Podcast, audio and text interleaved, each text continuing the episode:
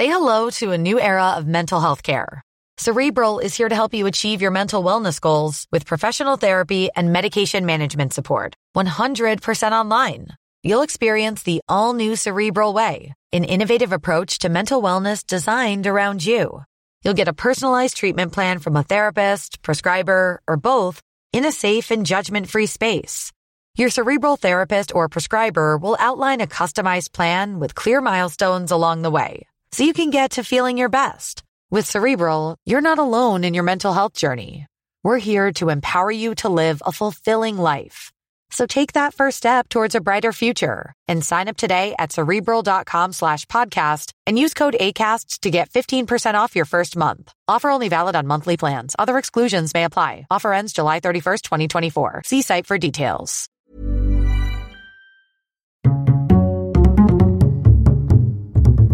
Culture G, Cultivez votre curiosité. qui dort dîne. Cette expression populaire est parfois destinée à un enfant qui s'est endormi avant le repas ou à quelqu'un qui ne veut pas ou ne peut pas manger avant de se coucher.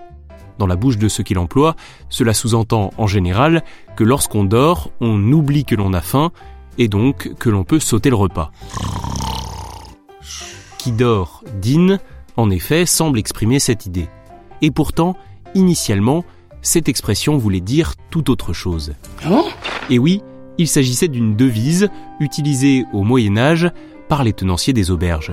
On la retrouvait souvent sur un écriteau placé à l'entrée ou sur un mur. Qui dort dîne signifiait aux voyageurs qu'ils n'étaient prêts à les accepter pour la nuit qu'à la condition qu'ils se payent aussi un dîner dans l'établissement. Et puis comme dirait la patronne qui dordine. L'usage de cet adage s'est répandu en lui prêtant petit à petit le sens que l'on connaît, à savoir quand on dort, on oublie sa faim. Il faut dire que cette seconde signification nous paraît plus logique. C'est une idée qui a été formulée dès l'Antiquité. Selon le linguiste Alain Ré, au IVe siècle avant Jésus-Christ, l'auteur grec Ménandre aurait écrit cette phrase. Le sommeil nourrit celui qui n'a pas de quoi manger. Alors bien sûr, ce n'est pas scientifiquement exact. Le sommeil ne remplace pas le besoin de notre corps de se nourrir. Techniquement, c'est même le contraire.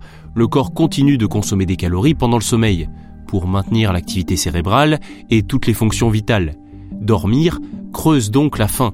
Mais sur le moment, il la fait taire pour quelques heures, grâce à la leptine, une hormone qui est sécrétée par notre corps durant le temps de repos et qui donne une sensation temporaire de satiété. On va aller dormir, puis demain on recommence.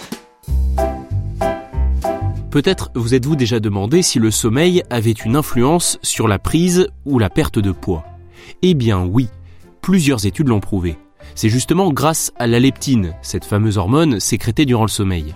Elle active le métabolisme et donc permet que l'on stocke moins de graisse. On ne maigrit pas forcément, mais on métabolise mieux. Notre corps assimile la nourriture.